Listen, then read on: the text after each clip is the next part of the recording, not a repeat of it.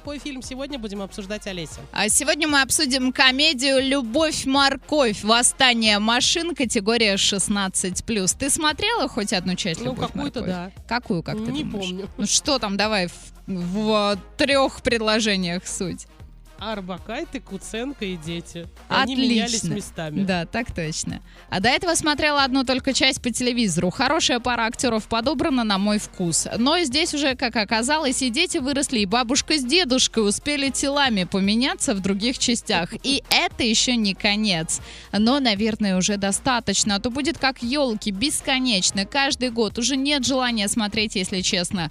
Ну а машины-роботы ничего особенного. А мне лично робот-пылесос больше всего понравился. Постоянно цитировал, что улыбнитесь, жизнь прекрасна. А в целом смотреть было интересно и узнать, как же все закончится, хотя и предсказуемо. А также любопытно было смотреть на знаменитый байкерский клуб в Москве изнутри и снаружи, потому что съемки проходили в том числе и там.